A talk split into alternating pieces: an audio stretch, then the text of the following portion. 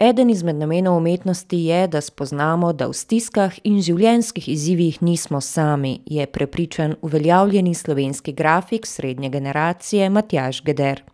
Svojo razstavo Dve šoli je odprl tudi za svoje učence in hčerko, ki jo je povabil k sodelovanju tako, da je preoblikovala nekatera njegova dela. Bivše učence pa je vključil z razstavljanjem revije, ki je nastala v sklopu likovnih krožkov, ki jih kot likovni pedagog vodi na šolah, na katerih poučuje. V pogovoru več o naslovu razstave, mentorstvu, doživetjih, iz katerih črpa in ki so navdihnila razstavljene grafike, ter o tehniki, ki jo je poimenoval monoprint. Pozdravljena Štajerska. Sobota. Sobota. Sobota. Sobot. Sobot. Lučane. Lučane. Lojčak. Lojčak. Radgona. Radgona. Radgona. Bad Radkersburg. Pozdravljena Štajerska.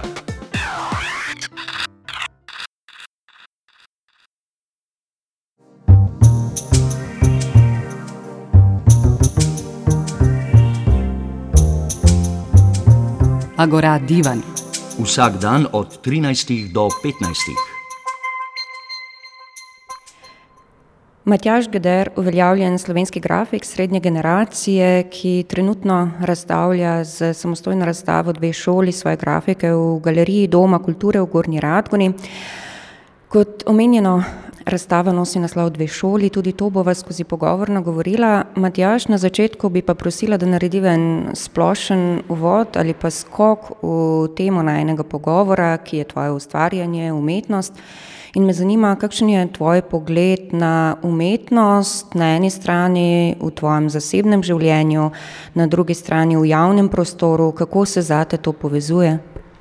Ja, najprej ta naslov Dve šoli je bilo pri nekako zadnji dve leti skoraj moja eh, beseda, ki je nisem pozabil omeniti pri vseh bližnjih prijateljih, seveda kot neka oblika jamranja, kot eh, to, kar je večina likovnikov, da še dela, eh, dopolnjuje te ure obveze likovne umetnosti na večjih šolah, eni celo na treh.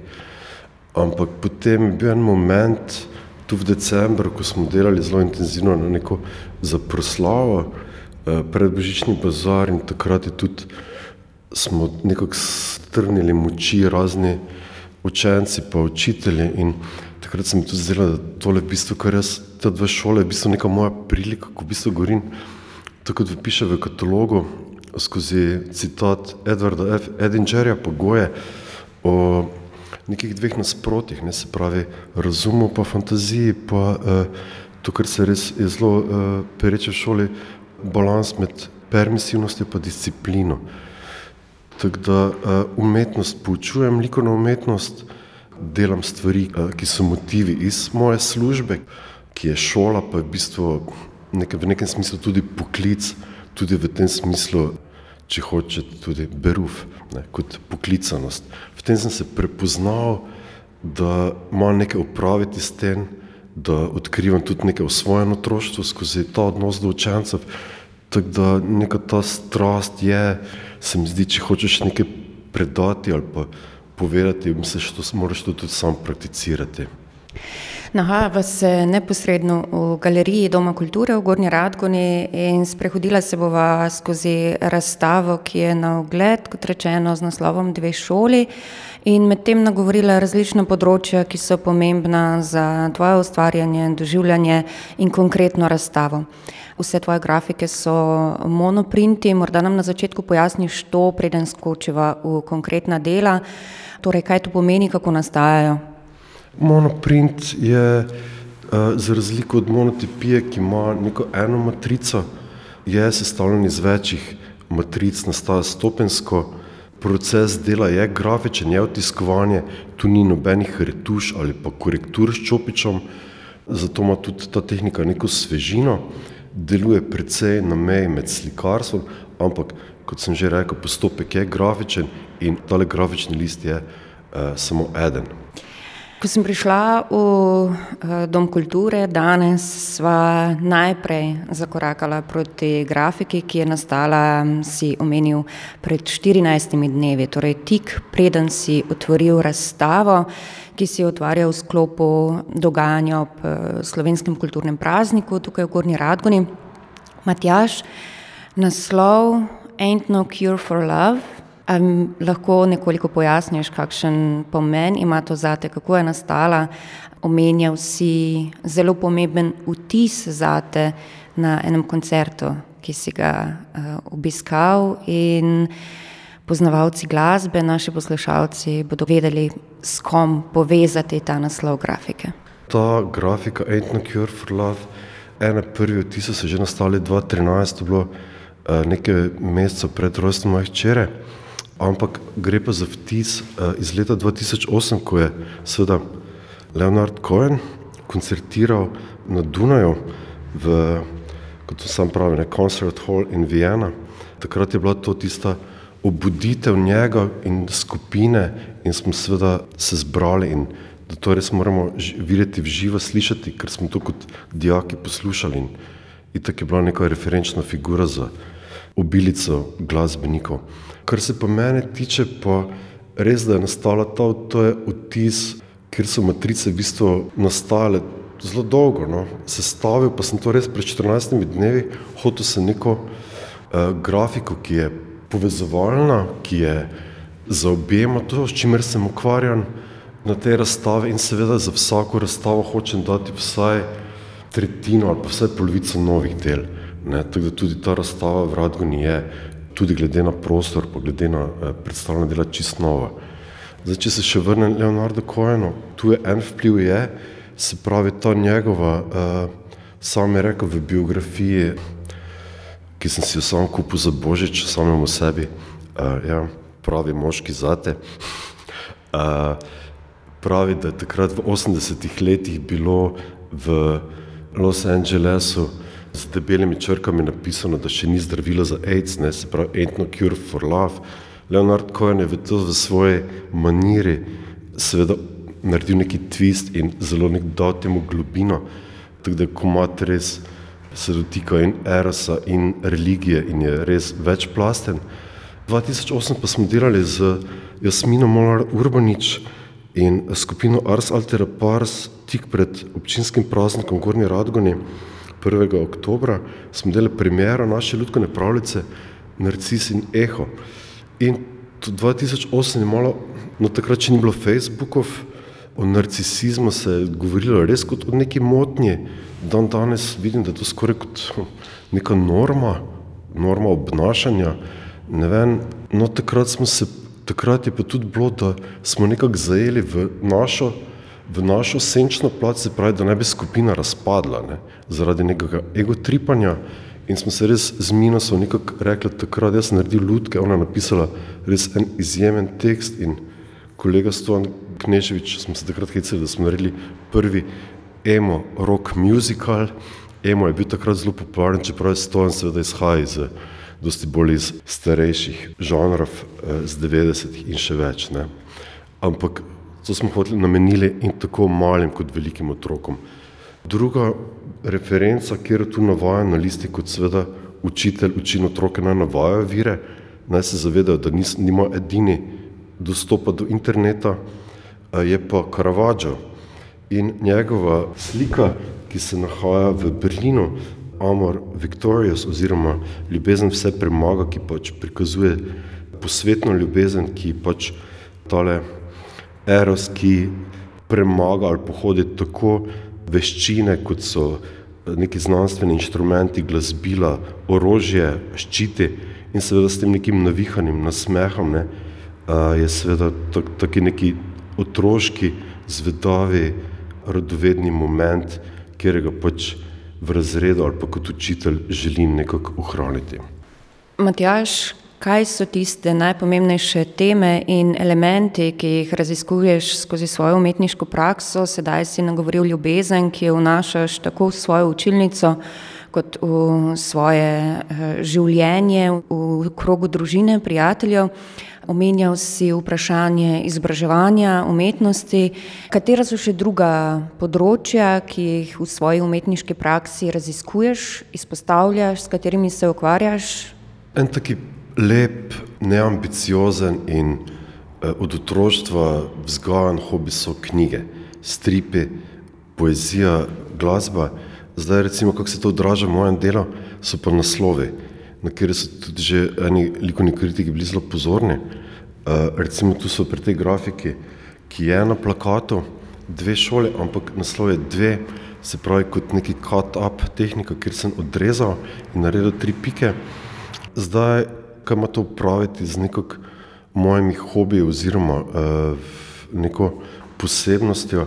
Jaz sem tu vzel tole uh, taki železni arzenal marsikere šole, ne se pravi tole šalčka, ki je nekako nezlomljiva. Ali mene je takrat v otroštvu, ko smo bili tu v Radgoni še uh, na osnovni šoli Jožeta Kerenčiča, smo imeli na tisto Wehrmacht, nemško čelado, ker itak smo samo se no, to rojilo po glavi, ne, uh, partizanstvo. uh, in uh, tule pa je če lahko kar konkretno. En kolega včeraj zelo lepo rekel, Marko Zorovič, slikar, ki je imel sam razstavo od šestih do dveh. Tu sem v bistvu naredil tale svetel del številčnice ure. Ne? Evo, say it by the bell. glavnem, uh, ja o tem govorim od šestih do dveh, se pravi tale črna šalčka, recimo tam do dvanajstih, ker vidite tole štampilko uh, za pridnost, te čebelico, stilizirano v vijolični barvi, ne, kot neki osemurni delovnik. In seveda gre to, ne pač nočem preklinjati tega, da pač moram hoditi v šolo, ampak hočem imeti do tega neki igriv odnos ali pa ne vem, delo, ker v bistvu je tale šalčka, uh, ne vem, referenčni moj prijatelj iz knjižnice Murska sobota rekel, taki zelo cankarjanska grafika je rekel, ne se rekel, ok, tvoja je, ne dobiš takoj, ker si kot prijatelj in seveda, ker mi je dal res to, kar se nekako nekak v slovencih zelo prežema skozi rodove in že stoletja, ne, taki uh, moment, ampak ne bi zašel v to. Druga stvar je pa seveda, da nisem hotel tu delati na tej razstavi nobenih ilustracij ali pa karikatur ali pa smešanja ali pa zaničevanja tega poklica, ampak samo neko novo razsežnost, ne to, kar je. Uh, odnos eh, odrasel otrok ali pa učitelj učenec in kako eno na drugo vpliva. Tako da tu na mesto številčnice imamo tu nekaj teh eh, šalc oziroma skodelic, kar je seveda tudi lahko ne na zadnje neka prispodoba za glavo oziroma za pisker. Ob grafiki dve tripikice pa imava grafiko nočko ki je prav tako ena izmed zelo posebnih del na tej razstavi, kar pritegne mene, namreč sodelovanje z tvojo hčerko, Matjaš. Ja, tukaj noč, ko je seveda to, kar tudi sem prej omenil, kar se tako, pri tako imenovanem poglobljenem branju zgodi, ne, da imajo besede neko razsežnost in da je in kjer mi je pač si tukaj upam vnašati v ta dela. Gre za grafiko, ki je nastala uh, v tistem prvem letu, ko se je črka rodila. Zenek Snajd oziroma Ksanak Snajd je interpretacija logotipa za pleničke Pampers. Uh, jaz sem to seveda ironiziral v pomirjevalo proti tesnobi. Takrat, kako sem jaz pač skrbel za hčerko v tistem prvem letu, ne se pravi, da je bila uh, suha, da je bila uh, čista, da je bila dobra. Tako tudi sem na te razstave povabil in svoje učence in ono, kajti v Ksanak se seveda skriva palindrom, beseda se bere z obeh strani isto in se skriva tudi ime moje hčere. Tako da tudi ona potem eh, pobarvala kot osemletna deklica ene dele, sem pa pač odkrito rekel, ne, včasih pa zaradi preobremenjenosti ne morem zaspati in potem naredila good night, pa svoje te momente. Noč, ko pa je seveda malo, lahko se sliši kot en ljubkovalni, ljubkovalna uspavanka, lahko pa tudi ima tistega tesnobnega, kar bi tam pri goji bolj povedal, ne, oziroma bolj grozljivega. Noč, ko, tri pike. Nekoliko me še zanima ta tvoja predanost eh, poučevanja umetnosti, izobraževanja otrok, eh, tesnega sodelovanja z hčerko, namreč eh, z tvojo partnerko Evo Žula sta oba likovnika, oba umetnika in to strastno predajata tudi na Ano. In me zanima, kako pravzaprav doživljaš pomen izobraževanja na področju umetnosti ali in kako je mogoče priučiti ustvarjalnost in kaj pomeni za našo kulturo. Eh, zanima me tudi zaradi tega, ker opažamo eh, nižanje stopnje pismenosti na vseh področjih pri otrocih danes in sama se sprašujem, kaj to pomeni za neko družbeno kritičnost, eh, družbeno tvornost, solidarnost in tako naprej. Recimo meni je takrat 2007 Eh, takrat sem delal, tri leta sem nadomeščal na osnovni šoli ena morska sobota in je bilo takrat kot nekako, niti ne, uh, sem, bil 18-19 let star, takrat je bil veliki šok, ne. Vstopiti v novo okolje, sem videl, da res ne znam, da uh, nima avtoritete in ena rešilna bilka je bila takrat Jasmina Molar Urbanič, žal preminula, Eh, fantastična režiserka iz Srbije, ki je v Radgonici tu ustvarjala skupino in dom. In takrat sem se iz, te, eh, iz tega notranje nuje nekako se začutiti in eh, nekako posredovati neke ideje suvereno in avtentično pridružiti te skupine, se pravi iz nekega svojega deficita. Ne. In potem smo začeli delati res iz teh kupov vprašanj, in Ludko na predstavu Narcis Neho, kjer je bila zelo odmevna v tistih dveh letih, kar smo še uh, delovali, knjiga Zvočna pravljica na CD-ju v angleščini in slovenščini. No, če se vrnem k vprašanju, za to poučevanje, seveda, mislim, branje kot neko razmišljanje, mislim, da to gre tudi vidim pri črki, recimo, če starši berejo, ker pač morajo, če nimajo ljubezni do tega, ko so pa zadnjič ugotavljali za sodelovko četrtega razreda, če otrok doživeto bere, se pravi, da si dopusti, kot bi rekla Mina, prebiti rampo, da se v bistvu nekaj zgodi med poslušalcem njim, nekaj, nekaj kar ne vem, bi mogoče Nick Cave ali pa Leonard Cohen pomenoval z nekim bolj pojmom neke figure, ki to osmišlja, mogoče celo muza, takrat se mi zdi, da, da, da res uh, doživi to in tega občutka več noče izgubiti. In recimo Ana, takrat, ko, je, ko sem jih bral uh, z Vitorepca, strip, ne, ker smo brala, takrat je začutila, da res lahko igrava stripe, Ariola, z Vitorepca, pa se ga moža po vlogah, ne, da imamo neko gledališče in je takrat preko tega, ker sem jaz seveda bil strasten bralec, je to začutilo, da je to res zelo zabavno. Meni, jaz se pač nisem vedel, kaj začeti z barbikami. Tako sem rekel, pa se grejo brati stripe. Matjaž Gder skozi svoj poklic učitelja likovne umetnosti, učiš tako na osnovni šoli dr. Antona Trstenjaka Negova, kot na osnovni šoli dve Murska sobota.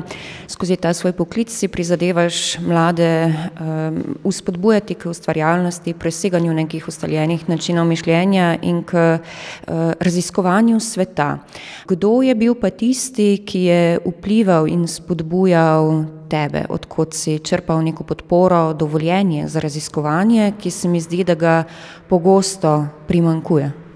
Recimo pri postavljanju te razstave, mislim, zgodi se eno, zakaj to res tudi za mene nova razstava. Nekako se ozavešča ta proces, te nezavedne vsebine in smeri, da so recimo reference na vse uh, likovne ustvarjalce tukaj sem jih spoznal tam med 15 in 16 letom na srednji šoli za oblikovanje v Ljubljani. Ne, da, v tistih najbolj občutljivih letih, od Karavača, Tisnikarja, Goje, pa seveda Kojena. Ne. V glavnem, tu če se obrnemo do Goje, ne. Goja je imel takrat v Narodni galeriji razstavo grafik, uh, grozote vojne, pa uh, mislim, da no, norosti. Takrat je tudi bila v Sarajevo ta balkanska vojna, Jaz sem se tukaj navezal tudi v katalogu na tole zelo znano grafiko, 43. list iz cikla uh, Los Caprichos, oziroma kot je Branko Rudolf nekako rekel, hudomušnice. Tale uh, grafika je nekako naslov je Ko razum spi, se rodi v pošasti. Seveda to je bila Španija pred Napoleonovo okupacijo, eh, zelo eh, inkvizicijska, katoliška, eh, tudi korumpirana, vraževerna, imperialistična in seveda Goja kot dvorni slikar je si reševal to svojo vest z slikanjem, je pa tudi precej hitro oglušel, kot da bi se res hotel nekako eh, neki zid postaviti okrog sebe. No, jaz sem jo dal pa zato, ker je ker ta grafika, kot pravi tukaj avtor teksta, umetnik spi, njegov edini namen je, da preganja škodljiva praznoverja in s tem delom domislic nadaljuje čvrsto pričanje resnice. Govori tudi, eh, lahko je tudi kot neka ilustracija paca v psihozo, eh, druga stvar je pa seveda tisto, da za spanjem, ne, kot pravijo starejši, spanec je boljši kot žganec. V glavnem, da, da so stvari brez razuma, fantazija brez razuma seveda vodi v neko norost. Ne. Razum združen s fantazijo pa je mati umetnosti in vir njenih čudežev, kot je tudi napisal Goja.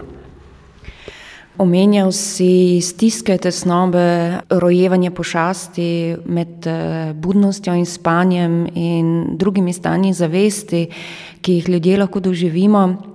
Spomnila sem se na mit o trpečem, osamljenem umetniku.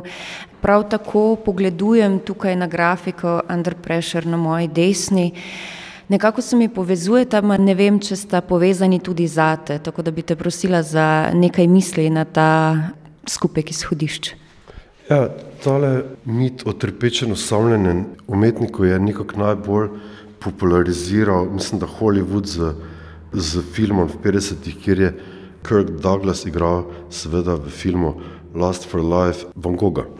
Ne, se pravi, tale uh, prezrti človek, ki nekako živi, ne more funkcionirati v normalni družbi, hkrati pa je brutalno iskren in seveda predan te svoje umetnosti in je pred svojim časom, je seveda predmet bolj za neke sociologe ali pa ne vem, uh, ali pa neki mit, katerega so se ljudje recimo v Sloveniji zelo uklenili na Jožefa Petkovška, ne kot nekega norega malarja, od njega obstaja ena fantastična študija Jureta Mikoža, podoba roke, tako da preden se lotim takih poenostavitev, bi bilo fajn res uh, si mogoče, da si uh, res človek vzame čas za tako uh, likovno antropološko bogato študijo, ki se bere kot neka detektivka.